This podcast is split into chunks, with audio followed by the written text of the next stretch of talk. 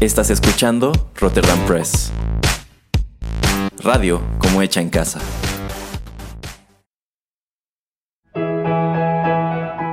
Rotterdam Press presenta Arena Rocky Metal.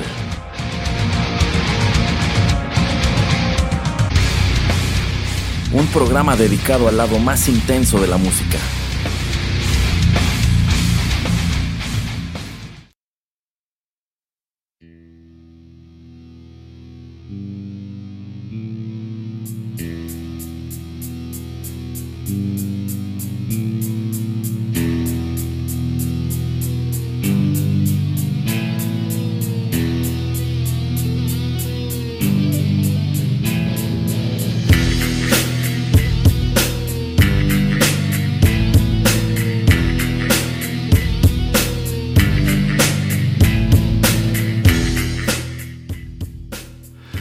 Amigos, ¿qué tal? Qué gusto saludarlos una vez más a través de los micrófonos de Rotterdam Press y darles la bienvenida a la emisión 59 de Arena, el lado más intenso de la música.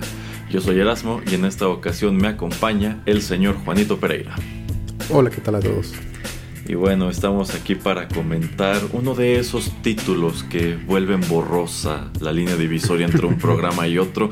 Esta es una emisión de arena, pero como se darán cuenta en los bloques siguientes, bien pudo haber sido un Juanito y las películas. Y si no fue Juanito y las películas, se debe a un dato que les estaré compartiendo más adelante. ¿De qué estaremos platicando hoy, señor Pereira? De la película Mission Impossible número 2. Eh, bueno, más que la película, estaremos ah, platicando sobre el soundtrack de la película Mission Impossible 2 del año 2000, la segunda parte de esta, pues ya muy longeva franquicia estelarizada por Tom Cruise. Y si bien la intención es que nos enfoquemos en la música y las bandas que estaremos escuchando, bueno, es inevitable que nos sumerjamos un poco en lo que es este filme pues yo digo ya muy fechado. Entonces, en vista de que nos aguarda un poco de plática, ¿qué le parece, señor Pereira, si damos inicio a la música? Muy bien. Ya regresamos.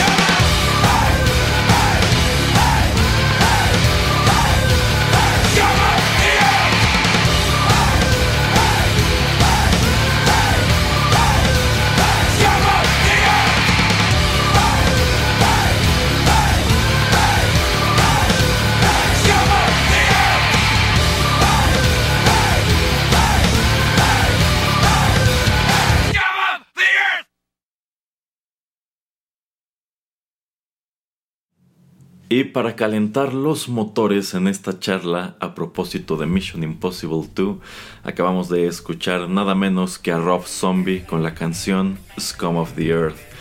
Esta canción se estrenó en el año 2000 como parte del soundtrack, como parte de este disco que, que llegó al mercado como acompañante de la película, el cual fue publicado bajo el sello de Hollywood Records. Sin embargo, esta canción vino a formar parte un año después, en el 2001, del álbum de Rob Zombie The Sinister Urge, que fue publicado por Giffen Records. Y bueno, esta es una de tantas canciones muy, si no metaleras, rockeras, que vinieron a engalanar este disco que al menos yo recuerdo, señor Pereira, no sé usted, estaba por todas partes, si bien a mí no me toca comprarlo en aquel entonces. De hecho, yo recuerdo que en sí en el año 2000 a esta película se le hizo muchísima promoción. Yo recuerdo haber visto espectaculares, afiches y hasta comerciales en la televisión. No sé usted de qué se acuerde. Eh, me acuerdo como ya comentas de ver el, CD en muchas tiendas. Em, también me acuerdo haber visto pues sí mucho eh, lo que fue más que nada ya los avances y sobre todo como pues había un tipo de sinergia o de promoción que estaba surgiendo con MTV eh, y bueno, ya exploraremos y hablaremos acerca de un par de melodías que vienen en el soundtrack, que pues hacen videos y también en un programa anterior que el señor Erasmo graba con el señor Geek, ellos platicaban un poco acerca de ello. Em, y sí, entonces todavía por eso me acuerdo mucho. Y como en programas más que en MTV, veía muchos cortes y muchos avances de la película. Eh, así es, en su momento, bueno, esta segunda parte aparece cuatro años después de la primera Mission Impossible con Tom Cruise, que es de 1996. Y yo siento que, en vista de que esa película terminó por convertirse en algo un tanto emblemático, o sea, esta escena de Tom Cruise descendiendo en esta, eh, bueno, eh, eh, en, esta como cuerda y se queda suspendido a unos centímetros de tocar el suelo, porque no lo puede tocar en vista de que eso activaría las alarmas, pues se convirtió en algo yo diría casi tan emblemático como la famosísima patada de Trinity and the Matrix. Y es algo que parodiaron por todas partes. Y yo siento que en vista de que a Tom Cruise le dio mucho resultado esa Mission Impossible, que en su momento fue un esfuerzo por revivir una franquicia que pues ya estaba muerta, una franquicia que a nosotros nos tocó ver, yo creo en la televisión cuando éramos niños ya en sus en sus últimas. Bueno, pues yo pienso que Tom Cruise quiso, o los productores de esta película quisieron aventar la casa por la ventana y pues nos vendieron esta película como si fuera un gran blockbuster de acción, como que esto sería el gran blockbuster de acción del año. Me acuerdo mucho de estas imágenes de Tom Cruise, que en aquel entonces tenía el, pelo largo, pues en la motocicleta, ¿no? Y pues esta, esta fotografía que estaba pintada como de rojo, como de naranja, y aparecía el logo de Mission Impossible, incluso como con fuego o una explosión. Entonces, pues sí, te la vendían este como que será un gran evento cinematográfico.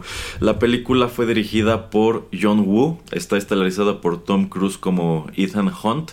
En este punto creo que Tom Cruise todavía no compraba como tal la franquicia, actualmente él es el dueño de Mission Impossible y por eso está haciendo una tras otra, tras otra, tras otra. Eh, y también lo acompañan como parte del elenco Sandy Newton, Bing Rames, eh, Brendan Gleeson.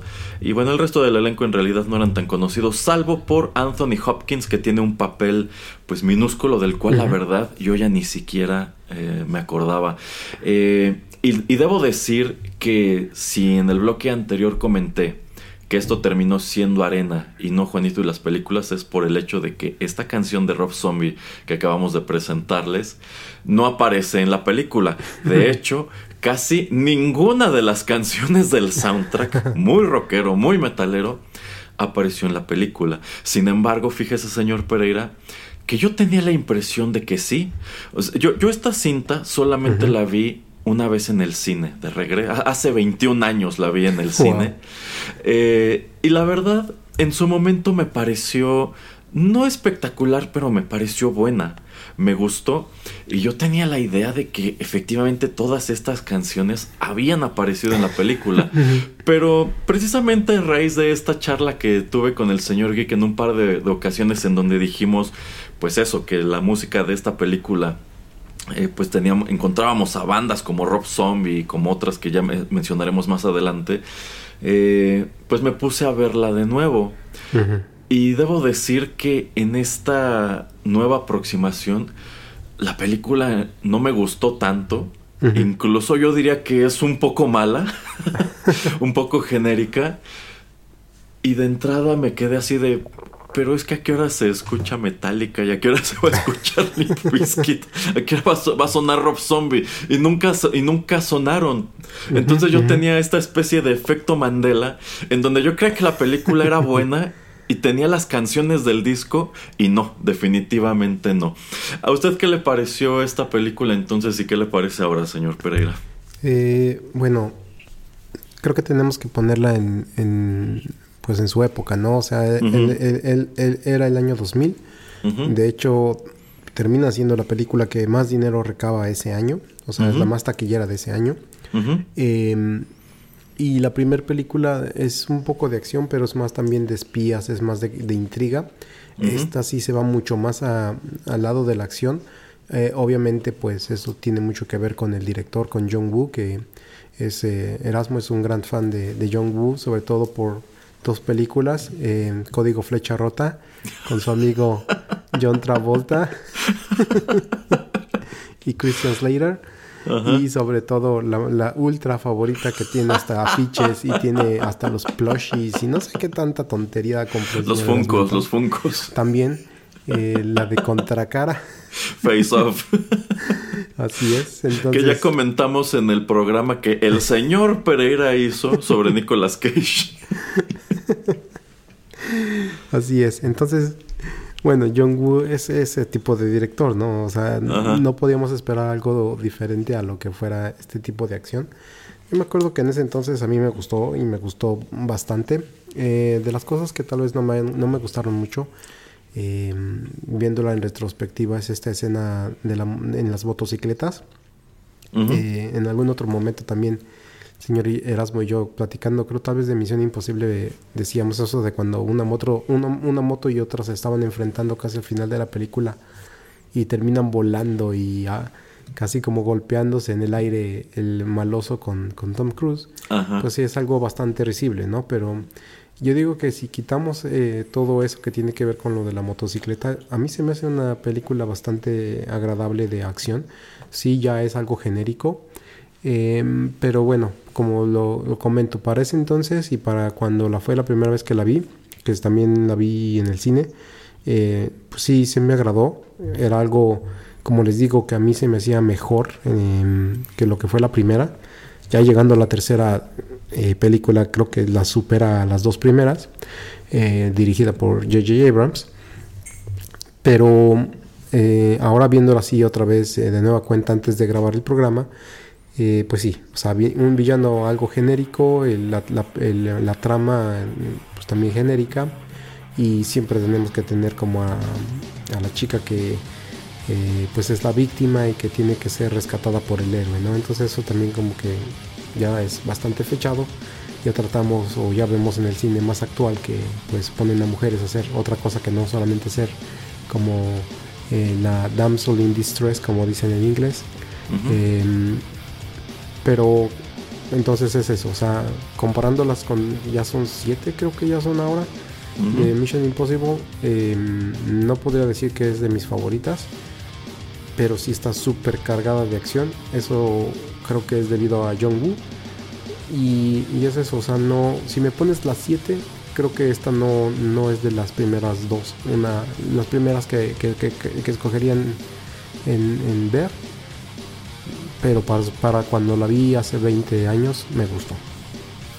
Ya, ya, sí, eh, yo siento que efectivamente se, se, ha convertido en algo muy fechado. Viéndola, mirando pues la estética de todo lo que ocurre en la pantalla, cómo sale vestido Tom Cruise, la moto, la, todas las secuencias de acción, pienso, esto es muy, muy 2000ero. En aquellos años hubo mil películas que trataron de imitar esto. Pero bueno, seguimos platicando sobre eso en el siguiente bloque. Vamos con otra canción.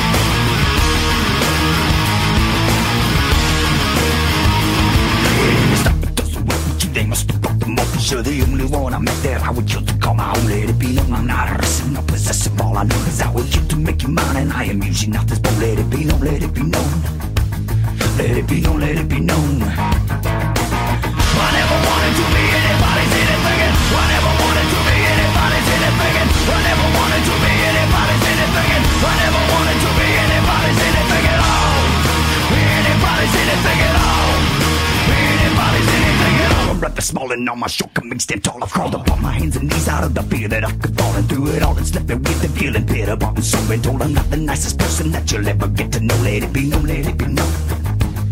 Let it be known, let it be known.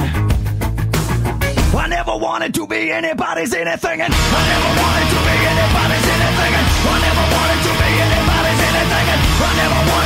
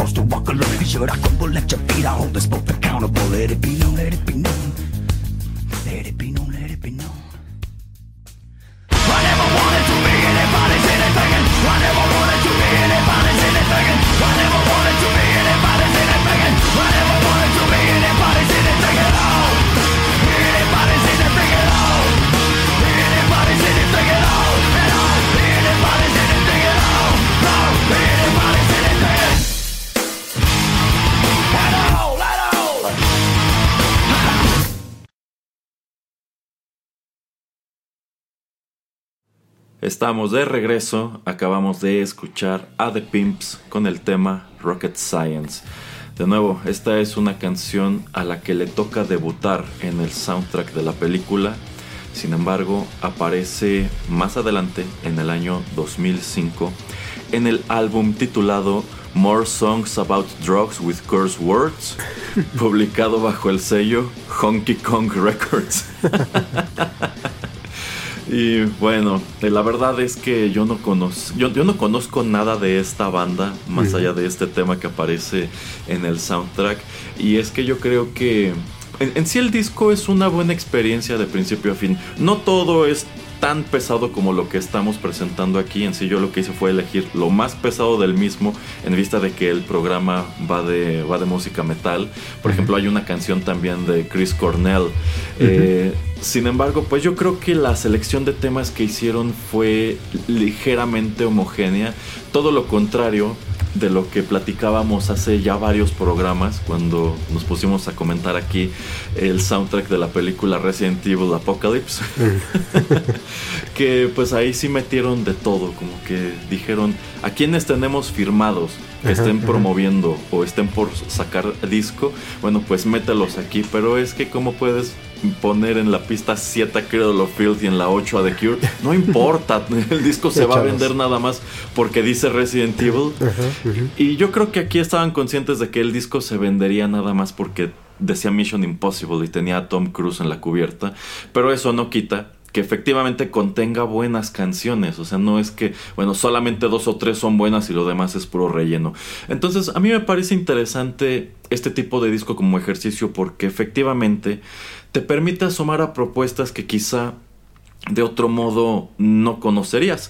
También retomando esa plática que tuvimos el señor Pereira y yo a propósito de la película Armageddon, bueno, yo descubrí a My Lady Peace precisamente por ese disco y si hay algunas canciones que me gustan de esa banda y de no haber sido por el soundtrack de Armageddon, quizá nunca los habría escuchado. Entonces yo creo que en sí este ejercicio de hacer tu soundtrack con un montón de actos que pueden ser populares o no, o que van a escucharse en la película o no, aunque yo creo que siempre sería deseable que sí se escucharan en la película, bueno, pues también es algo muy de los 90, muy de los 2000. Siento que del mismo modo es algo que en esta época en la cual ya no compramos discos y estamos muy casados con la música digital, pues ya no es tan, tan viable como en aquel entonces. ¿O usted qué opina, señor Pereira? Em, sí, bueno, estaba también pensando en un ejercicio que pues es similar y creo que también lo comentábamos o lo comentaba yo en otro programa eh, que tiene que ver con las películas de Transformers que es lo mismo. O sea, también tienen varios em, temas musicales de muchas bandas. Eh, no solamente guardan pues una línea que tiene que ser solamente un tipo de rock. Em, y a mí era de esos tipos de cosas que también, como ya comentaba el señor Erasmo, como está comentando, eh, me gustaba hacer. Es algo donde podías explorar nuevas bandas, como poder descubrir pues cuál era eh, su sonido, cuál era la manera en que ellos tocaban música, Em, porque obviamente no te ibas a gastar 200, 300 pesos en ese entonces solamente como para ir y descubrir si un CD era bueno o malo. Entonces como que pues tener así un sample em, de varios artistas, 10, 12 artistas en un CD, en un soundtrack, aunque no lo hubieras escuchado la música en la película, eh, se me hacía una muy buena inversión. Eso sí lo hice por lo menos un par de veces, ya que comentábamos Resident Evil por eso compro ese par de discos porque dije, ok, no sé si me gusta el rock tan metalero como el que es presentado en esos dos discos. Si me convenzo por, em, pues por lo que tiene que ser el estilo de música, pues será a través de estos dos eh, CDs. Em, a final de cuentas no puedo decir que me haya convertido yo en un super fan del, metal, pero pues dije, ok, pues por lo menos el ejercicio no me sale tan tan caro y por lo menos ya conozco a otros grupos que ya eh, después cuando existe YouTube, después cuando ya existen los servicios de streaming, pues puedo volver a explorar y puedo encontrar otro, otras músicas, otras melodías que tal vez me gustan más, pero pues también obviamente me tardé mucho tiempo en, en ver o en tratar de encontrar más de la música de ellos porque pues no era tan accesible. Entonces, como nuevamente, hace 20 años era una buena idea, pero pues ahora no es tan necesario y creo que eso permite que tengamos música o álbums o soundtracks o playlists más enfocados en lo que, en lo que está contando la historia y que haya música que en verdad pues sale aunque sea por pequeños fragmentos en, en la película que por lo menos esté en el playlist que está en Spotify. Exacto. Y bueno, eh, esta franquicia de Mission Impossible terminó por convertirse en algo enorme. Hoy por hoy podríamos decir que es una de las franquicias de acción más importantes de, Hollywood. Tanto así que, bueno, en las que están por estrenarse, en realidad eh, Tom Cruise no se fue a hacer una, sino dos películas. Eh, y también, bueno, es importante aclarar que esta franquicia se ha transformado a lo largo de su historia.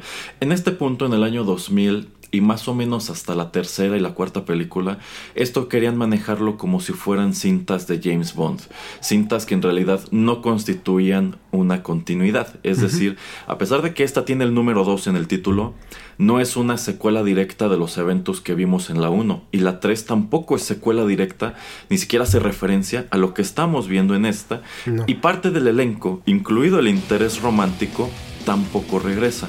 Es más adelante, precisamente yo creo que inspirado por lo que sucede con, con Marvel y el MCU, que Tom Cruise decide que las películas de Mission Impossible comienzan a tener una continuidad y digamos que las últimas que hemos visto ahora sí, hay, hay personajes que regresan y sí hacen alusión a cosas que viste anteriormente. Y también creo que esta es probablemente no la última, quizá otras también han, han realizado el ejercicio, pero esta es la última que yo recuerdo que le invirtieron a publicitar el soundtrack. Que ojo, este disco contiene canciones que aparecieron o no aparecieron en la película. No es como tal la banda sonora. Desconozco si exista otro álbum que reúna la banda sonora que sí apareció en la película. Pero yo no recuerdo haber visto, por ejemplo, un disco de Mission Impossible 3 en las tiendas, del mismo modo que si tú ibas al centro comercial, si ibas al supermercado, si ibas a Mixup, sí veías pues muchas copias de este, de este soundtrack. ¿A qué cree que se deba eso, señor Pereira? Y a que alguien le debía dinero a eh, yo digo que es eso, que no, lo que estaba medio comentando al principio de trataban de tener yo creo un tipo de sinergia con el entretenimiento que pues ahora era de música, o sea, en, ese entonces también como que MTV era el boom, era así lo máximo. Entonces también pues el estar relacionado con ese tipo de, de canales, eh, tener un video, tener algo que, bueno, ya de, cuando lleguemos a esas par de agrupaciones, también me puse a ver sus videos de las canciones. yo creo que también eso es tener, tenerlo, tratar de tenerlo atado, tratar de tener una relación muy estrecha Em, yo creo que vieron la posibilidad de poder vender dos productos. La verdad, em, supongo que fue Warner también eh, la productora de la, emisión Imposible, porque el disco es de Warner. Entonces, em, a ver, sé que es Paramount Pictures, pero la verdad no me acuerdo si era parte de, de ellos. En fin, mm. eh, pero yo, yo siento mucho que lo que sucede es que había un par de industrias, había un par de eh, lugares donde podían explotar pues la marca y entonces trataron de hacerlo. Yo creo que eso es más que nada eso, que como había boom de lo que ve la gente ahora en la tele o los adolescentes son videos eh, de música, pues vamos a tratar de ganar dinero por ahí y también lo que ven los adolescentes o gente de entre 18 y 34 años es películas, películas de acción, pues también hay que tratar de eh, generar dinero ahí. Entonces yo lo vi más por esa, esa manera o esa yo creo que fue la estrategia. Estoy de acuerdo, yo pienso que efectivamente por allí iba la cuestión y cuando pues estos canales como MTV y VH1 empiezan a perder popularidad, em, deja de tener caso promover la película a través de videos como esos que vamos a comentar un poco más adelante. Pero bueno, vamos entonces, señor Pereira, con otra canción.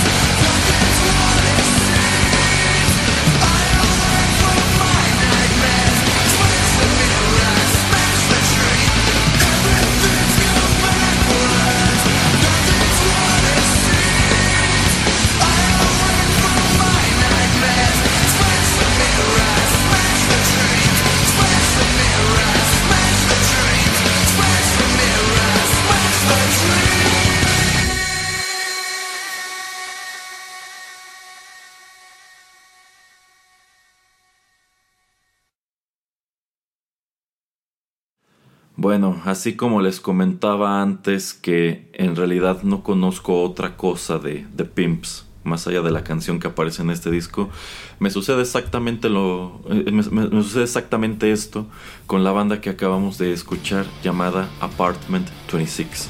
Esa fue su canción Backwards y esta canción en realidad ya no debuta como tal en el soundtrack de Mission Impossible 2, sino que ellos ese mismo año, a través de la misma discográfica que, fue Hollywood Records, lanzan su segundo material de estudio titulado Hallucinating. Eh, Apartment 26 era una banda inglesa, una banda con un sonido eh, muy experimental, con eh, pues influencias muy variadas como podían ser Nine Inch Nails e incluso Deftones, Prodigy y Tool. Eh, y bueno, es una banda con una historia bastante breve. Ellos se forman en 1998, solamente tienen tres discos.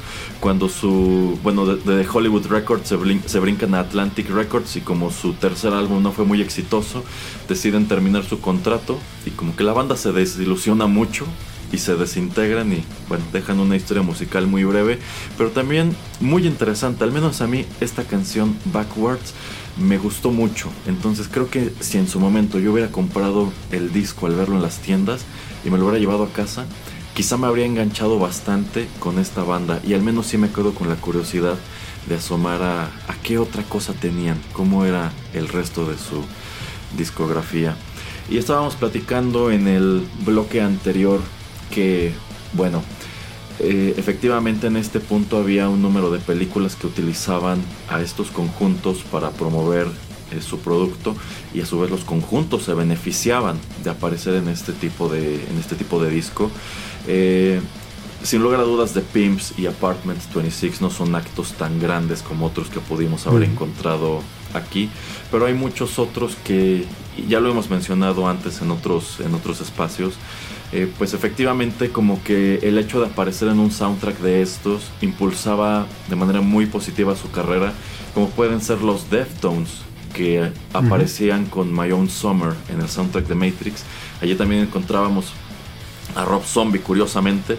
También encontrábamos a, Prodigy, a Rage Against the Machine, que yo creo que uno de los primeros acercamientos que tuvo un público ya más amplio a Rage Against the Machine fue esa canción de Wake Up, que incluso aparecía como tal en la secuencia final y los créditos de la película. Y pues eso me pone a pensar, señor Pereira, que quizá esta película sí se habría beneficiado un poco de haber incluido si no todas estas canciones, al menos algunas de ellas en la película. Eh, insisto, ahora que la vi de nuevo, no me gustó tanto como en el año 2000 e incluso diría que pues, eh, sí, encontré muchas cosas que me parecieron genuinamente malas. Eh, entre ellas, pues algunas de las escenas de acción ya hacia el final de la película. pero creo que dichas escenas de acción se habrían beneficiado de tener de fondo otra cosa. ¿Usted cree que la película habría envejecido mejor si dichas secuencias de acción hubiesen sido acompañadas de canciones como estas?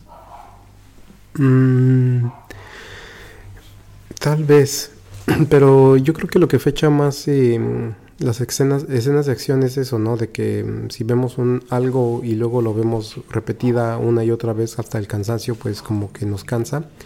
Em, yo creo que también cuando ves esas escenas y las comparas ahora con algo tipo em, John Wick o Nobody o Equalizer, eh, por lo menos aunque sabemos que son un poco fantásticas también esas tres películas, también como que los golpes y las acrobacias son más realistas. No que no sean efectos prácticos, porque recuerdo haber visto detrás de cámara de Mission Impossible 2 y pues como todo o muchas de las cosas sí eran prácticas, o sea, usaban cables y todo, sobre todo en estas escenas de las motocicletas.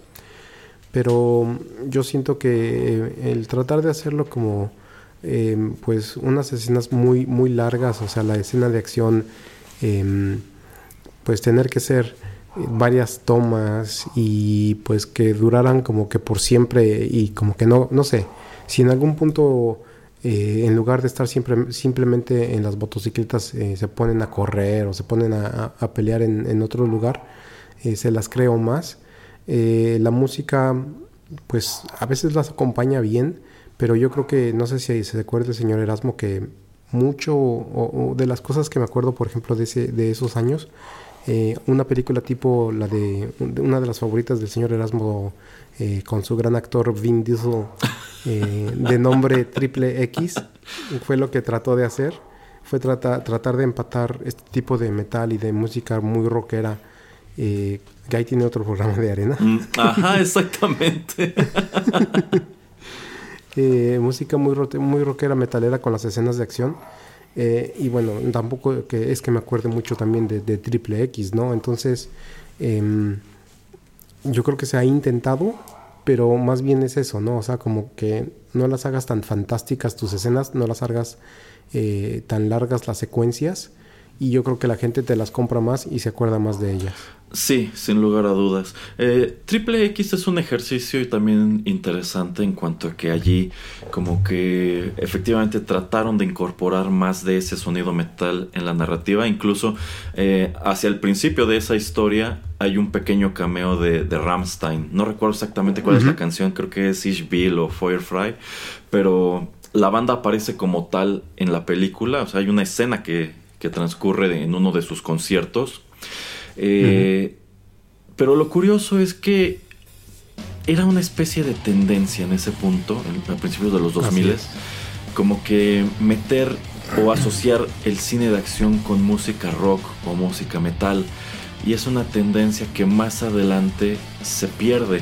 Y si nos fijamos específicamente en el caso de Triple X, bueno, la primera, el sonido era metal pero si nos fijamos en la segunda, en donde ya no salía Vin Diesel, y en la tercera cuando regresa Vin Diesel, que es una película horrible, en realidad ya no hay nada de, ese sonido. O sea, en su momento, como, como bien señalaba en, algún, en algún programa el señor Gay, como que los 2000 eran extremos, ¿no? Entonces parte de ser extremo era incluir esta música, pero cuando se acabó esa, esa tendencia, cuando pasó esa moda, yo por ejemplo recuerdo que esa segunda película de Triple X ya no tenía metal, sino que tenía hip hop. Y parece que llegado a cierto punto todo el cine de acción quería tener hip hop. Y si no tenía eso, como que trataban de meter pues esta música incidental muy dramática o muy como de Hans Zimmer también con grandes estruendos, ¿no? De ton. este, pero pues creo que también es algo de lo que, o sea, yo, yo creo que quizá esas secuencias de acción de Mission Impossible 2 se habrían beneficiado de tener la música este, en ellas, pero sin lugar a dudas también las habría fechado todavía más. También si tomamos en cuenta cuál era la naturaleza y cuál fue después la reputación de una de las principales bandas que se asociaron con este producto. Pero bueno, sobre eso estaremos platicando en el siguiente par de bloques. Por ahora, vamos señor Pereira con, con otra canción y aquí, aquí las cosas se pondrán interesantes.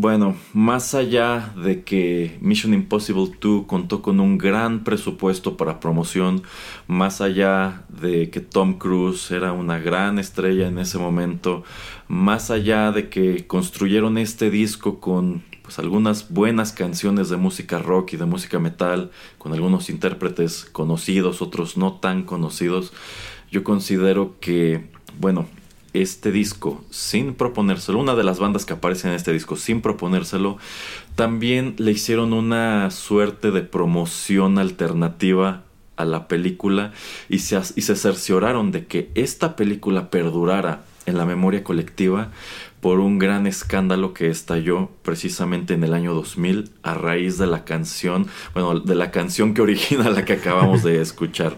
Estos fueron Stone Ghost con su cover de I Disappear, un tema original de Metallica, un tema que esta banda escribe en específico para la película.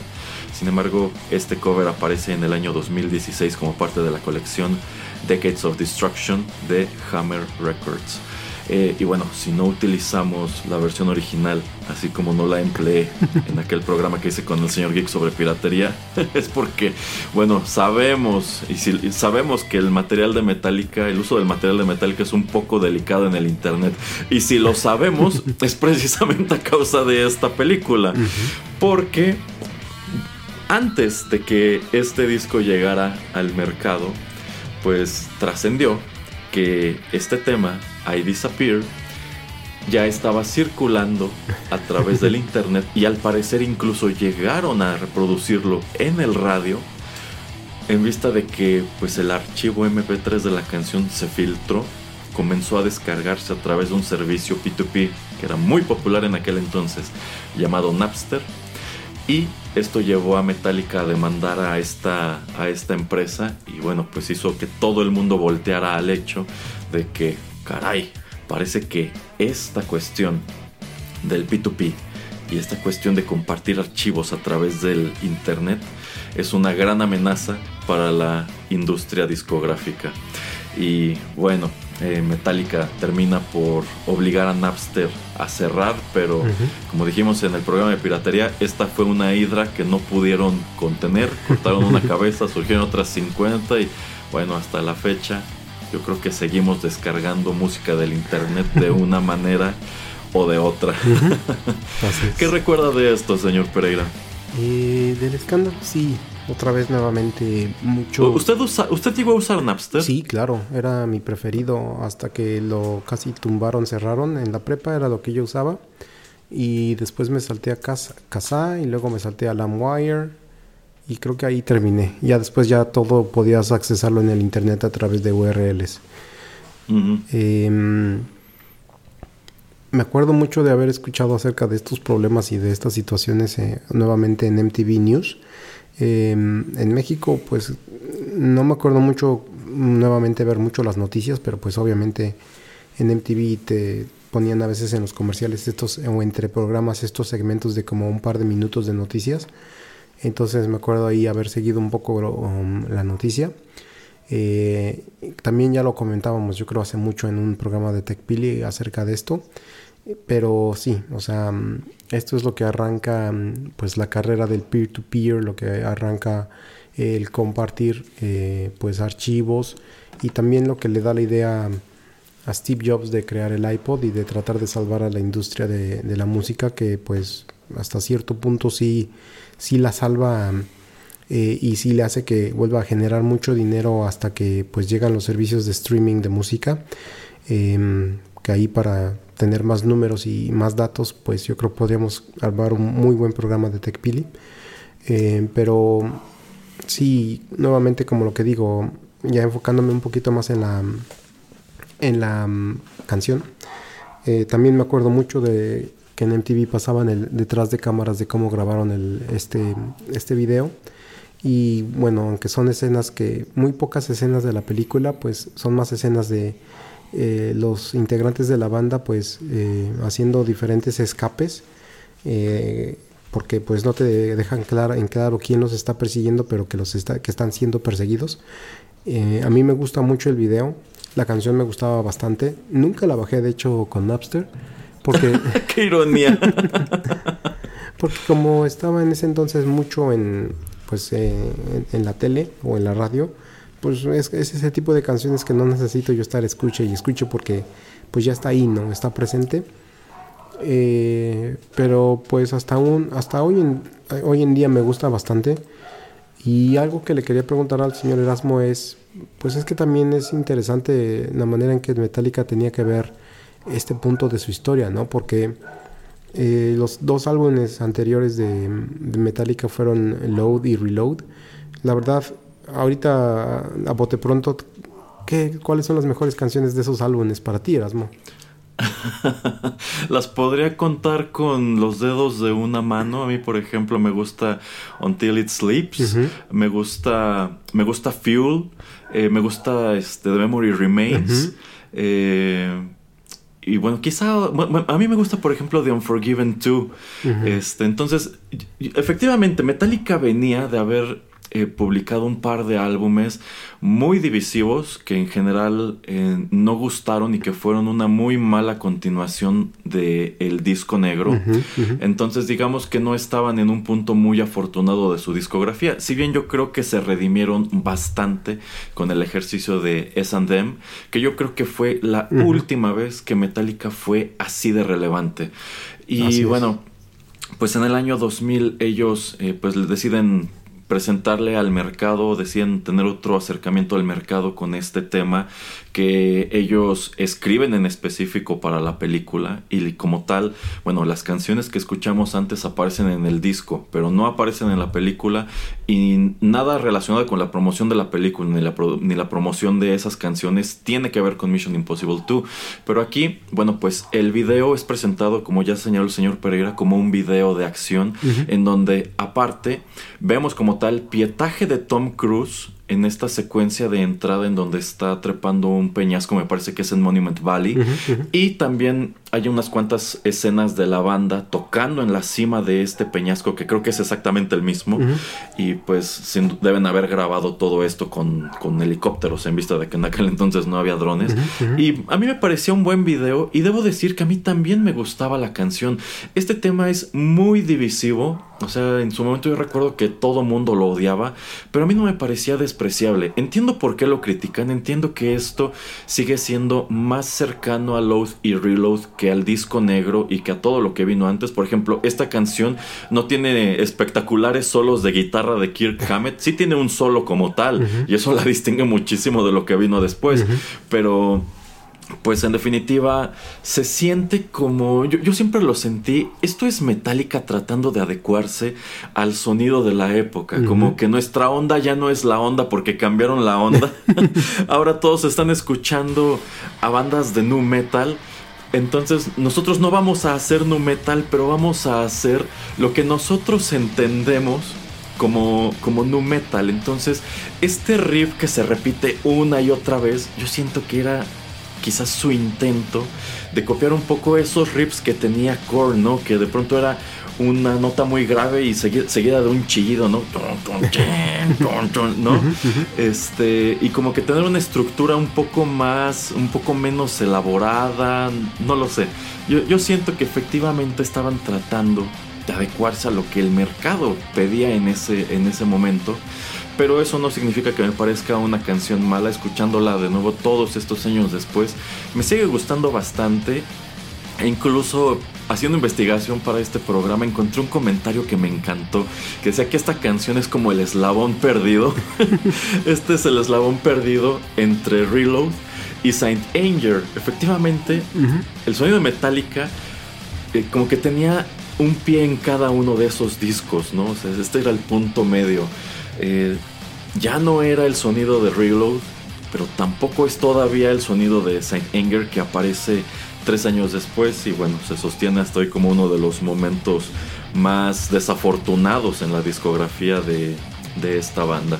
Ahora, cuando yo decía antes que tenía el efecto Mandela, de que estas canciones sí estaban en la película, yo me acordaba que cuando efectivamente abre la cinta y estás viendo a Tom Cruise trepar por estos por, por, este peñasco sin líneas de seguridad ni nada. Y bueno tomando en cuenta que a él le encanta ponerse en peligro de este modo seguro no estaba no estaba agarrado con nada a la piedra aunque quizá había una red abajo. Este yo estaba casi seguro que había visto en el cine a Tom Cruise hacer eso con I Disappear de fondo. Y no, en realidad toda esta secuencia está acompañada con una especie de música de elevador que le quita toda la emoción que pudo haber tenido. Yo creo que esa es una de es uno de esos momentos de la película que se hubiera beneficiado muchísimo. O sea, si tú hubieras mostrado todo este pietaje de, de Tom Cruise haciendo estas cosas con este tema de Metallica, habrías arrancado con muchísima fuerza pero yo siento que la selección musical que hicieron le pegó este le, pegó un poco ahora que la vi que la vi de nuevo. Entonces em, pues yo creo que es muy interesante toda la historia de I Disappear relacionada tanto con Napster como con Mission Impossible 2 digamos que en su momento sin proponérselo pues estaban echándole leña al gran escándalo que redefinió la música los siguientes 10 años. y, coincido con el señor Pereira, yo creo que sería un tema interesantísimo para un Tech Pili cuando más adelante efectivamente Steve Jobs presenta el iPod y nos guste o no y seamos detractores de Apple o no, yo siento que efectivamente eso fue como, como revolucionar la industria otra vez. como que la industria venía caminando, se tropezó con Napster y de pronto llega el iPod a tratar de ponerla de pie de nuevo y no la salva, no la regresa a lo que era antes de Napster, pero la transforma en otra cosa. Y todo, toda esta cuestión del streaming que hemos comentado tantas veces en el podcast, yo siento que se lo debemos a, esa, a esa tarde en que Steve Jobs salió a presentar el iPod en una conferencia de prensa. ¿Cómo ve, señor Pereira? Sí, totalmente de acuerdo. En fin, eh, vayamos, señor Pereira, ya para ir terminando con esto, con la última canción del programa y de nuevo, esto se pondrá interesante.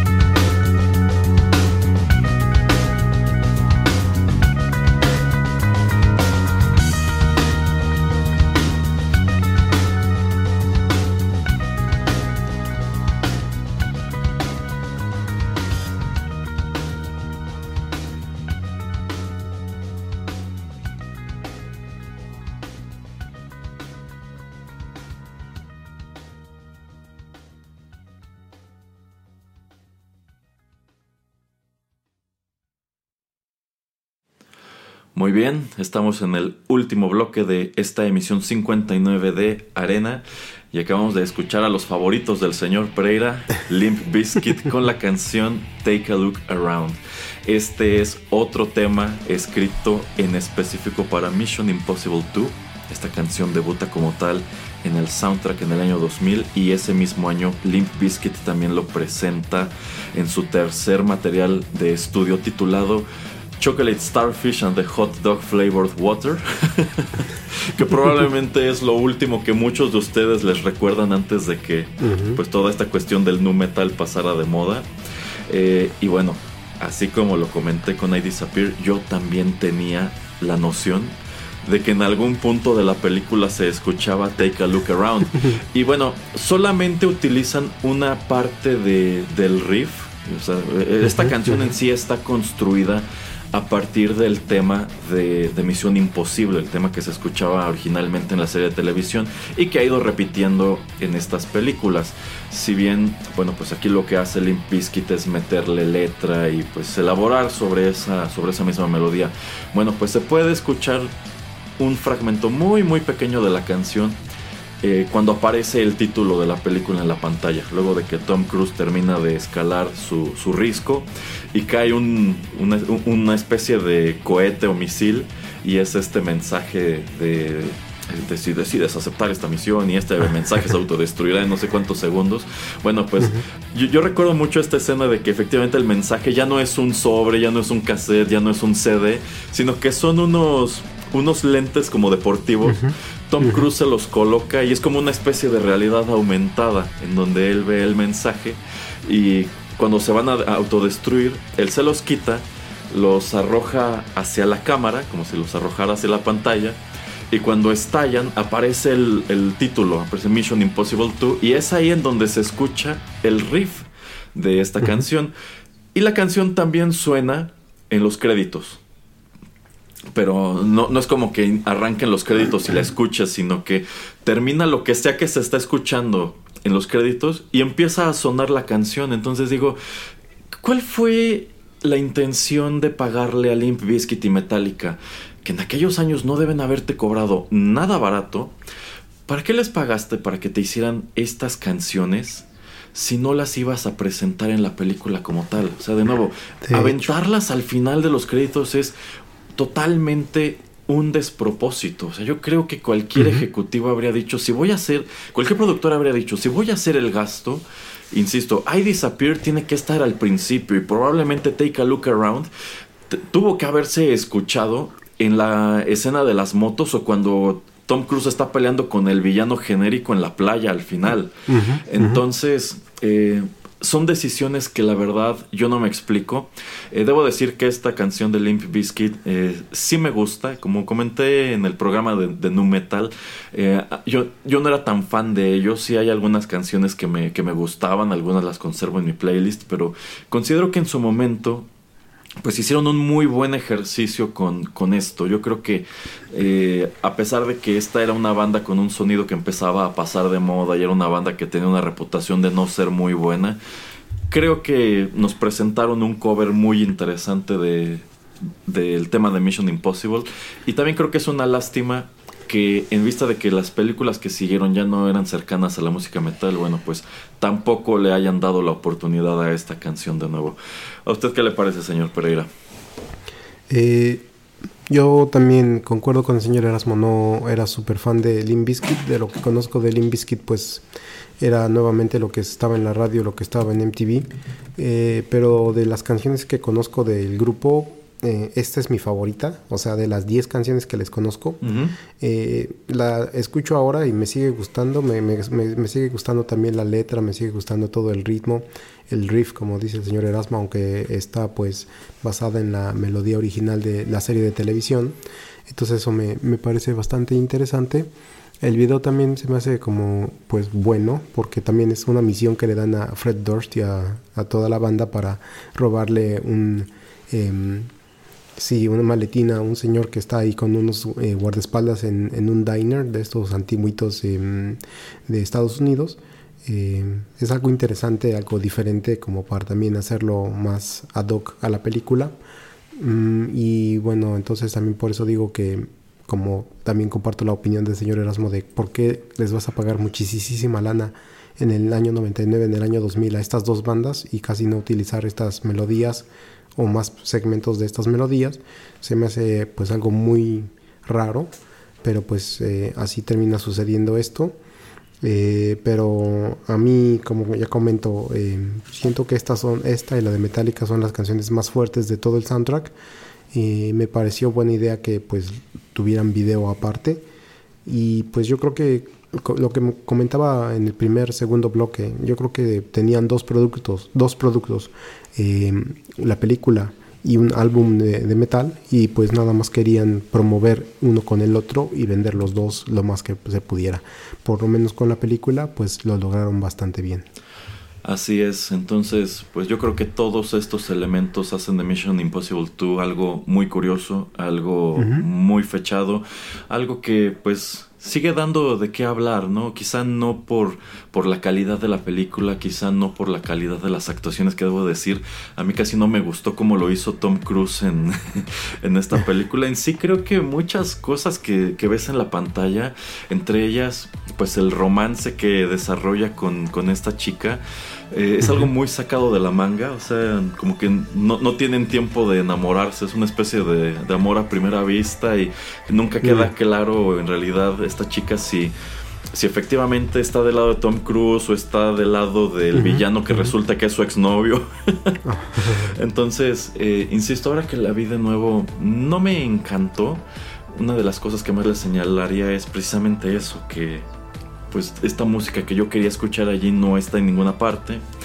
Eh, y bueno, sin proponérselo, a pesar de todo esto, pues es algo que da de qué hablar por las canciones, por el, escándalo con Napster y bueno, todo esto que, está, que hemos estado desmenuzando a lo largo de la, de la emisión. Ah, bueno, también Anthony Hopkins me parece un personaje totalmente desperdiciado. Incluso cuando, tiene, cuando hace esta primera aparición, yo casi daba por sentado que él era el villano de la película. Yo pensé, bueno, este debe, debe ser el titiritero que está moviendo todos los eventos. Y no, resulta que sí era bueno después de todo.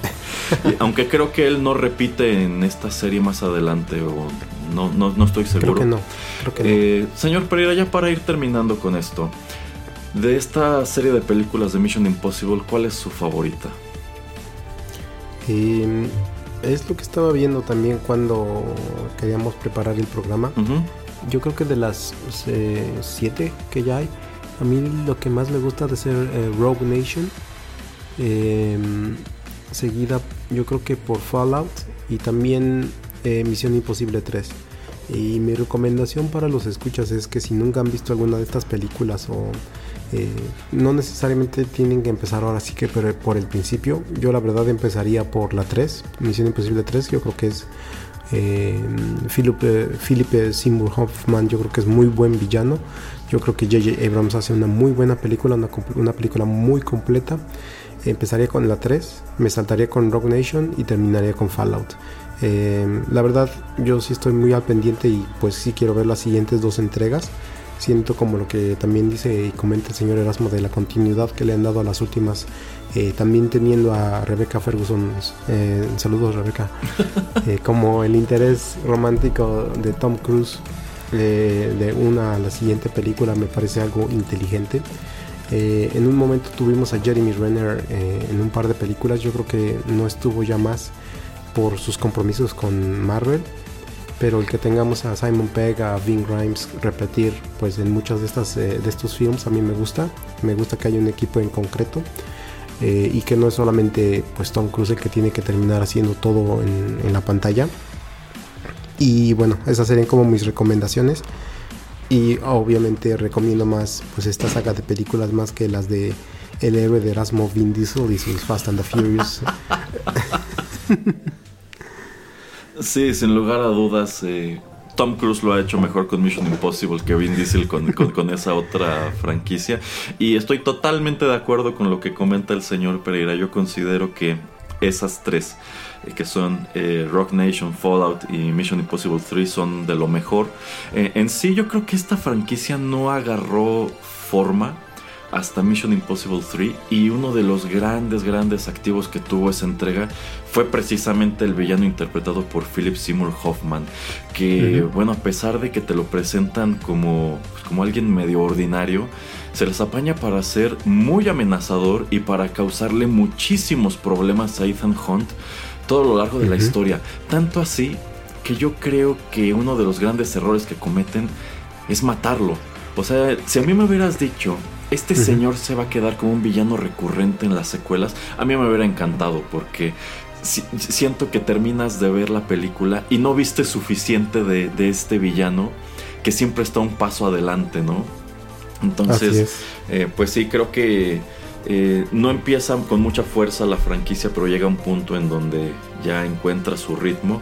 Y bueno, ha sido tan exitosa que la siguen haciendo y probablemente la, seguirán haciendo en el futuro en, el futuro cercano.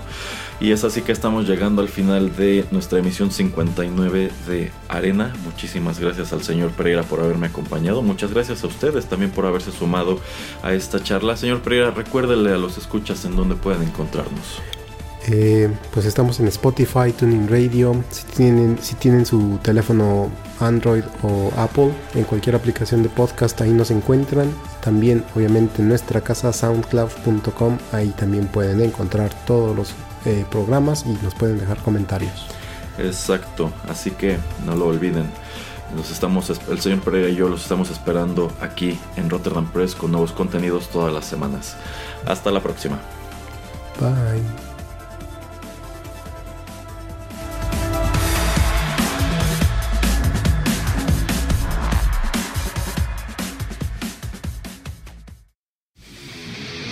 Esto fue Arena.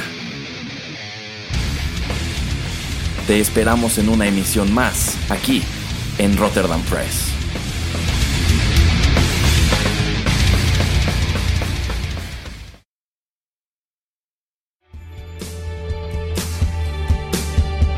Estás escuchando Rotterdam Press.